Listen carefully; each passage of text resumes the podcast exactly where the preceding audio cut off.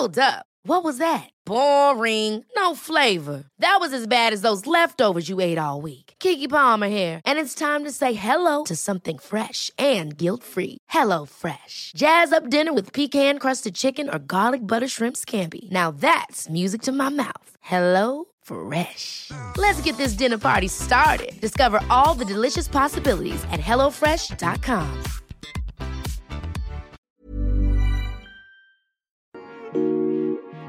Periodismo en riesgo. Una aproximación a las amenazas que nublan el quehacer informativo. Presentado por la Sociedad Interamericana de Prensa. Una producción de Organización Editorial Mexicana. ¿Qué tal? Bienvenidos a una edición más de este podcast Periodismo en Riesgo, realizado por la Sociedad Interamericana de Prensa, para poder analizar todos los retos que enfrenta el periodismo y los medios de comunicación en América Latina y en todo el mundo. El día de hoy tenemos un tema que puede saltar de lo que habíamos venido viendo sobre las agresiones a periodistas y censura a los medios de comunicación y tiene que ver con los periódicos populares, que en toda América Latina cumplen una función de informar a clases populares sin supuestamente tanta profundidad, pero con un fin muy concreto. Tengo para eso a, a, dos periodistas mexicanos que saben de esto y saben mucho. María Félix, que fue durante eh, más de 13 años directora del periódico El Gráfico, del periódico El Universal aquí en la Ciudad de México. Ella ya no estará en ese periódico y sin embargo es alguien que sabe mucho de esos temas y está también con nosotros Luis Carriles, director actualmente del periódico La Prensa. Quiero empezar con María dándole la bienvenida a este podcast y preguntándote, estos uh, periódicos populares con un grado de picardía, con un grado de nota roja, siguen siendo vigentes, necesitan renovarse, eh, son superfluos ya en los tiempos de la era digital. ¿Cómo lo percibes, María? Hola, buenas tardes, Alejandro. Pues yo creo que el periodismo en cualquiera de sus manifestaciones sigue y seguirá vigente. Sí nos caracteriza un tono mucho más eh, informal a veces que tratamos de llevar todos los temas a los lectores en un lenguaje que no sea muy rebuscado, que sea muy sencillo, sin caer en inventar cosas, pero siempre tratando de llevar en un lenguaje coloquial a los lectores la información más importante de lo que sucede en México y en el mundo. Eh, son vigentes porque pues las personas, los ciudadanos siempre tienen necesidad de informarse y los periódicos populares pues no solo publican nota roja, no solo publican temas de picardía, en el caso en los años que yo dirigí el gráfico, tiene información de todo tipo, ¿no? Desde deportes, espectáculos, temas de nación, temas de país, temas de salud, de psicología, temas de sexualidad. En la portada podemos mostrar muchas veces algún suceso sangriento que ocurre, pero la mayoría de las páginas se dividen en otros temas que son de interés de la sociedad. Luis, ¿tú cómo percibes esto? Son en los tiempos de lo políticamente correcto, de repente decir, es que venden amarillismo. María ya nos dice, no, vendemos mucho más que eso. Tanto el gráfico como nosotros estamos metidos en un segmento económico muy definido. En el caso de María Félix digo, es, muy respetable, la verdad es de que me parece que es uno de los íconos del periodismo popular en la Ciudad de México y ir en el país, de hecho. Ella tiene un camino muy marcado, ella sí apuesta más a la picardía, al chiste. Nosotros en el caso de la prensa, por nuestra tradición de 90 años, apostamos más al drama. Y en el caso de la portada, por ejemplo, hemos buscado que sean temas populares que le peguen a la gente en su bolsillo, en su seguridad, en su empleo, sobre las cosas que están ocurriendo alrededor de manera asequible, rápida, fácil, directa. Pero la contra, la contra de la prensa, ahí sí competimos abiertamente con los hechos más eh, rojos en la ciudad y en algunos casos de las zonas a donde llegamos tenemos una buena influencia, el gráfico también la tiene. No somos solamente como papel la Ciudad de México, sino también tenemos mucho alrededor y sin duda alguna la nota roja sigue siendo muy importante para los dos y, y la manera en que la abordamos eh, en muchos casos es distinta. Eso es muy importante. La marca, el gráfico, la marca, la prensa son marcas muy importantes que están muy metidas en la, en la industria y en la memoria de la gente. Aunque son enfoques parecidos, son diferentes. Y en efecto, no solo somos nota roja, somos nota de ciudad, nota metropolitana, nota financiera, nota política. En un tiempo en que todos los periódicos eh, impresos en el mundo están sufriendo por la caída de ventas, estos periódicos siguen siendo negocios. Por lo general no son periódicos de suscripción, son periódicos de venta en el kiosco. ¿Tú cómo lo ves, María? Pues yo creo que como a todos en todo el mundo y a todas las industrias, pues la pandemia nos ha pegado, ¿no? Nosotros, por ejemplo, tenemos un gran equipo de circulación de voceadores en la calle que tuvimos que retirar un tiempo por asuntos de seguridad de los trabajadores. Son también personas mayores nuestros voceadores, entonces la empresa pues apostó a, a la seguridad, se rehizo todo el tiraje del periódico, la paginación para llevarla a un nivel mínimo, ¿no? Efectivamente, como tú dices, no somos periódicos que se entregan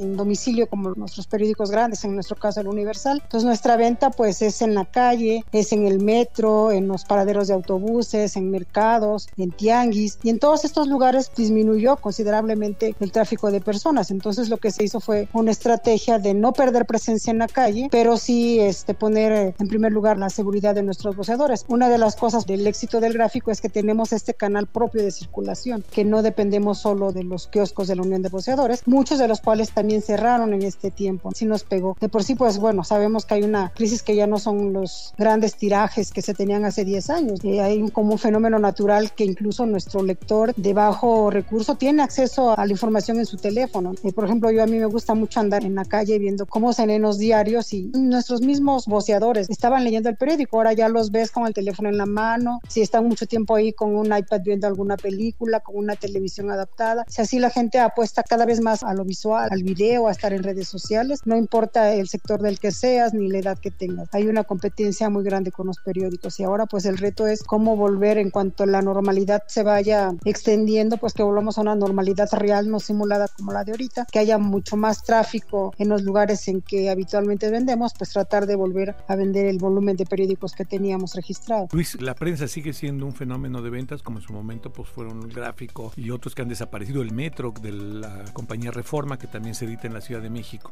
Los periódicos populares, su principal soporte es sin duda la venta en calle, en los puntos de intersección. Evidentemente tendremos que diseñar nuevas estrategias para acceder lo más pronto posible y regresar a la nueva normalidad. Hay que entender dos cosas. El mundo ha cambiado, sí, sin duda. Es peor que antes, sin... no lo podemos dejar eso de lado. Independientemente de eso, yo creo que en general es un tema que los medios tienen que revisar. Todos los medios escritos, los más grandes, eh, siguen reservando sus mejores artículos para llevarlos al impreso. Entonces yo sí creo que tenemos una oportunidad de sobrevivir. Cuando el periodismo escrito acabe en la Ciudad de México, nosotros reportaremos seguramente en nuestra portada el fin de los medios impresos, pero seremos nosotros los últimos en poder cerrar la puerta.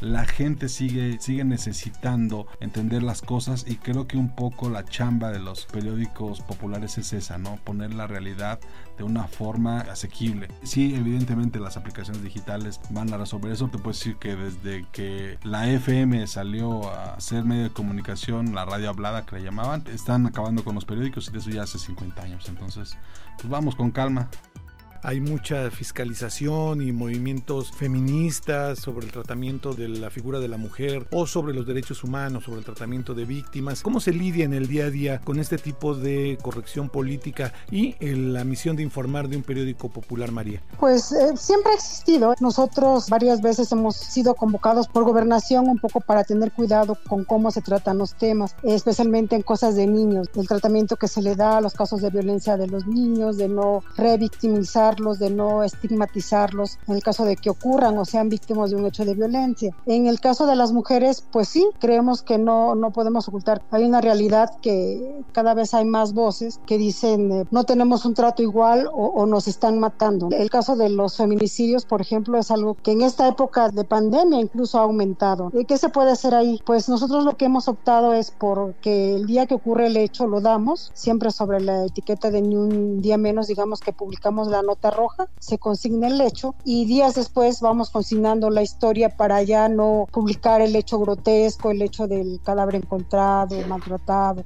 ciertos detalles casi siempre de saña, desechar a una mujer como si fuera un, un paquete que no sirve. Entonces lo que hacemos es recuperar la historia, un poco recuperar el nombre de esa persona, quién era, qué hacía, en qué condiciones y darle un seguimiento con la esperanza de que ese caso no se pierda ahí ¿no? En, un número, sino que, que haya justicia justicia y se han hecho aportaciones. En algunos casos se han encontrado personas, se le ha dado seguimiento a si son feminicidios que sean catalogados como feminicidios y que los responsables sean castigados conforme a la ley. A mí no me parece mal pues que haya como reclamo a, aguas, están revictimizando a una mujer, ¿no? De, de, que fue víctima ya de violencia, aparte la exhibimos, siempre tener como el cuidado. Si pasa lo que creo que también debemos consignarlo, ¿no? Porque si no lo consignas no existe. O sea, ¿cómo vas a saber qué está pasando, que están aumentando los asesinatos de mujeres, las violencias adentro de los hogares, si no se publica, ¿no? Son, hay de por sí cifras ocultas. Entonces yo creo que sí hay que visibilizarlo y que hay que darle nombre a las víctimas y que hay que hacerlo respetando los derechos como lo marca la ley. Es un trabajo difícil y yo creo que en ese y en otros temas siempre estamos pues caminando sobre un alambre este, de tratamiento difícil. Luis, cuéntanos tu experiencia respecto a que sobre estos periódicos existen muchos prejuicios, esto de la nota roja, de las mujeres con poca ropa, de que solo se vende morbo, solamente se quiere vender sexo. En la experiencia que tuvimos aquí en la Organización Editorial Mexicana hace poco, nos dimos cuenta que muchos de los críticos jamás habían leído la prensa, juzgan y valoran periódicos como El Gráfico, como El Metro, como, como la prensa sin, sin leerlos. Y tampoco los ven, o sea, esa es la parte que a mí,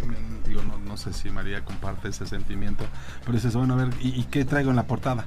¿Y qué traigo en la página 3? Y si viste que traemos una columna sobre mujeres, si viste que tenemos una columna sobre deporte, si viste que tenemos un artículo de fondo sobre deporte de mujeres, sobre deporte amateur, eh, toda la parte social y política que se está haciendo en colonias, en alcaldías. Nosotros la reportamos, el gráfico lo hace también, pero nosotros tenemos una parte importante, muy metida, porque queremos empezarnos a, a retratar. Lo decía muy bien María, hay un límite legal que nos podemos apegar, pero este límite legal nos permitiría hacer mucho más de lo que estamos publicando. Ojo, el tema de cómo lo victimizas está mucho a debate todavía, pero no tanto si se victimiza o no, sino hasta dónde o hasta cuándo. Entonces hemos tomado decisiones de política como por ejemplo niños, ¿no? Los niños no los tocamos, no los sacamos, no los metemos, simplemente no entran en la dinámica de la nota del día. El tema de las mujeres, tenemos que, tenemos que ser muy cuidadosos con la manera en que presentamos las gráficas, las historias, las zonas, en la manera en que esto ocurre. Políticamente hay muchas cosas que nosotros podríamos hacer, pero lo que no podemos dejar de hacer es contar el hecho de que sí hay muchas mujeres en, en, municipios que son muy violentos y que la pandemia, por ejemplo, pues se ha vuelto un problema para ellas. Eso no podemos dejarlo de lado. Ha crecido esto, sí, no, nosotros lo reportamos, pero nosotros no solamente reportamos a la persona que encontramos muerta o al homicidio, también reportamos lo que dicen las estadísticas, también reportamos a las organizaciones, también presentamos información que presenta el gobierno, el Estado. O sea, no es nada más decir, nos está matando y miren, ahí está la persona muerta, la mujer muerta. No, está, a ver, el sistema nacional seguridad pública dice que hay tantas muertas por tantas mujeres, por tantos hombres, se han incrementado, suben o, bajan. Les intentamos de alguna manera imponer protocolos donde la gente entienda que sí está creciendo porque si antes matabas 10, ahora estás matando 25.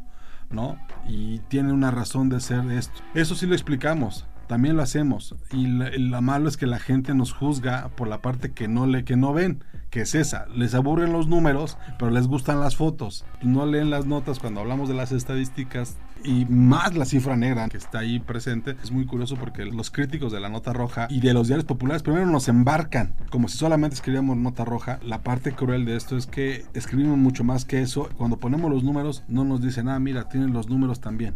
Sí, pero también te estoy poniendo el contexto. Sí, ¿no? entiende cómo están las cosas. ¿no? Hace poco platicaba María con periodistas de América Central. Nos uh, reportaban dificultad para el acceso a la información por las policías locales, por las municipalidades. ¿Cómo está el tema del acceso a la información para los diarios populares en el caso de México? Pues yo creo que padecemos lo, mismo. Cada vez hay más impedimentos para acercarse. Eh, un poco yo creo también como por la política de que no, no se sepa lo que está pasando. Sí, los compañeros que andan en la calle, los fotógrafos y los reporteros que cubren nota roja, muchas veces sufren agresiones de los mismos cuerpos policíacos que están, digamos, salvaguardando la escena del crimen. Hay muchas agresiones, no solo es de no te acerques o no toma o respeta o tal, sino si hay mucho jaloneo físico y mucho menos desprecio por el trabajo de los compañeros. Eso nosotros lo hemos sufrido y de hecho pues también hemos denunciado porque se han sido despojados incluso de su equipo de trabajo. En el caso de la prensa, ¿tú cómo lo percibes? Compartimos el mismo dolor, todos los periódicos que tienen que trabajar en Nota Roja en la calle eh, compartimos esa misma frustración. Los policías extralimitan los lineamientos y los protocolos. La mejor manera en que una familia podría exigir justicia para su deudo, para una muerte violenta que ocurra dentro de la familia, sería haciendo la denuncia en un periódico y lo primero que hacen los policías es buscar que la familia sea la que impida esa denuncia. Si tú visibilizas un crimen grotesco en una esquina, en una colonia más o menos popular, lo que hace el policía es decirle a la familia, mira, estos son periodistas, ¿eh? Y entonces la familia te le echan a andar y van contigo y, te bronquean y pues te vas, simplemente te, te, vas de ahí. Lo que la familia tendría que entender es de que su muerto, su deudo, pasa en ese momento a ser una cifra más, un numerito en la estadística, más que una historia que digas, oye, por qué lo mataron, pues él iba pasando por ahí, no había razón, colonias que antes eran más o menos tranquilas, hoy son una batalla entre, entre bandas y, y, son las familias las que te dicen a los periódicos, no, no vengas a, contar esto, ¿no? Rechazan la presencia de los Pues sí, son ellos. antes, que, antes que la autoridad son las familias, la gente, la gente la que dice, ¿para, para qué están aquí? Pues eh, hay dos muertos y, y 80 casquillos, yo creo que sí lo querían matar. ¿No? eso nos ocurre muy comúnmente. Finalmente, María, eh, Luis de algún modo ya nos dijo que bueno, él piensa que los periódicos eh, populares prevalecerán y van a reportar el fin de los medios impresos. ¿Tú, ¿Tú crees que van a sobrevivir a la era digital? Sí, yo creo que sí. De hecho, la, la muerte de la prensa se ha anunciado desde que se hizo popular el Internet en México, años después que en otros países. La crisis de los medios, pues también ya tiene varios años en Europa, en Estados Unidos, en muchos países, y los grandes tirajes de antes pues ya no existen, pero han fracasado y yo espero que sigan fracasando los pronósticos que anuncian la inminente muerte de los periódicos impresos, ¿no? Yo creo que tenemos todavía una larga vida y que los periódicos populares, cuando mínimo menos, este, duplican el, tiraje de los periódicos tradicionales. Yo sí creo que, tenemos un papel y que todavía hay pues oportunidad para desarrollarse, para adaptarse a esta nueva realidad, para quizá convertirse en voceros de estos sectores que ahorita son pues los más afectados, como siempre los sectores populares por la pandemia, ¿no? La, la gran crisis económica económica que ya estamos sintiendo. Todas estas personas, muchas de, trabajo informal, de,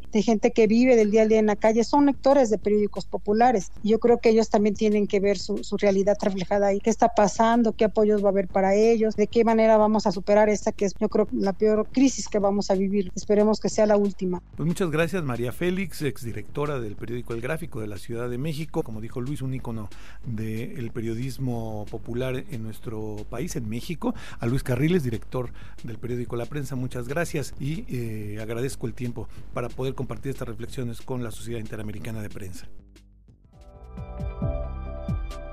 En fin, que ahí están las posturas de lo que vivimos en América Latina con los periódicos antes vespertinos, ahora populares, sin un horario determinado, algunos en la mañana, otros en Sudamérica y en Centroamérica todavía periódicos de la tarde. Todo un drama, todo un debate sobre su existencia y sobre su necesidad de seguirnos informando. Agradecemos su escucha a este podcast Periodismo en Riesgo, un podcast de la Sociedad Interamericana de Prensa realizada por la Organización Editorial Mexicana para toda América Latina. Yo soy Alejandro Jiménez. Si tiene algún comentario que hacernos, hágalo por favor a la dirección de internet podcast.oem.com Entre también a nuestro Twitter, arroba podcastom, donde usted podrá ver no solamente eh, cuándo está este podcast Periodismo en Riesgo, sino toda la oferta de podcast de la Organización Editorial Mexicana, como por ejemplo el podcast Economía Pesada de nuestro compañero Luis Carriles, que semana a semana nos trae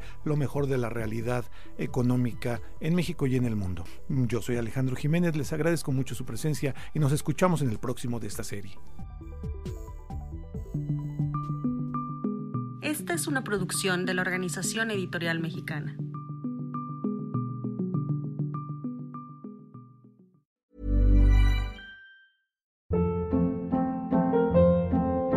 Hold up. What was that? Boring. No flavor. That was as bad as those leftovers you ate all week. Kiki Palmer here, and it's time to say hello to something fresh and guilt-free. Hello Fresh. Jazz up dinner with pecan-crusted chicken or garlic butter shrimp scampi. Now that's music to my mouth. Hello Fresh. Let's get this dinner party started. Discover all the delicious possibilities at hellofresh.com.